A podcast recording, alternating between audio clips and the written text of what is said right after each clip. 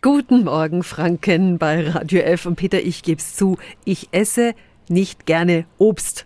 Okay. Und das Einzige, was ich mir aber dann doch, weil ich ja gesund essen muss, manchmal einverleibe, ist so ein Smoothie. Ne? Ja, also ja, so ein ja, ja. Gesundheitsbooster, dann gibt's so einen Vitaminschuss und schmeckt auch lecker, äh, sagt zumindest die Werbung. Aber stimmt's?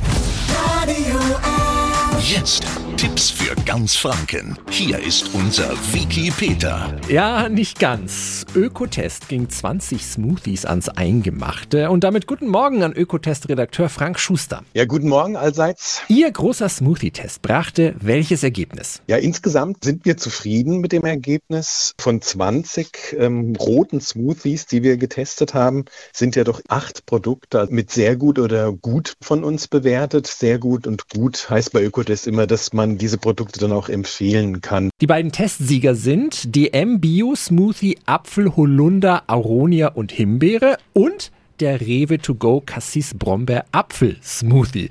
Warum sind die anderen zwölf denn durchgefallen? Also viele der Smoothies haben einfach zu viel Zucker. Das ist zwar der natürlich vorhandene Fruchtzucker, aber man kann als Smoothie-Hersteller, hat man bestimmte Stellschrauben, an denen man drehen kann. Also wenn man zu viel Traubensaft oder auch zu viel Bananenmark als Beispiel hinein ähm, mischt, dann hat man automatisch einen sehr hohen Zuckergehalt, der nach unserer Meinung für einen roten Smoothie nicht angebracht ist. Was ist denn zu viel an Zucker? Mehr als 11 Gramm pro 100 Milliliter, das ist dann schon viel. Ist im Grunde genommen der gleiche Gehalt, den auch eine Cola oder eine Limonade hat. Ne? Danke an Frank Schuster von Ökotest. Zusammenfassend also Smoothies insgesamt okay. Viele haben zu viel Zucker. Außerdem hat Ökotest auch Pestizidspuren gefunden. Mein Tipp am Schluss: Smoothie einfach selber mixen. Mit frischen Zutaten, ohne Haltbarmacher. Und Sie können sogar Kochreste wie Kohlrabi-Blätter oder Karottengrün mit reinmixen.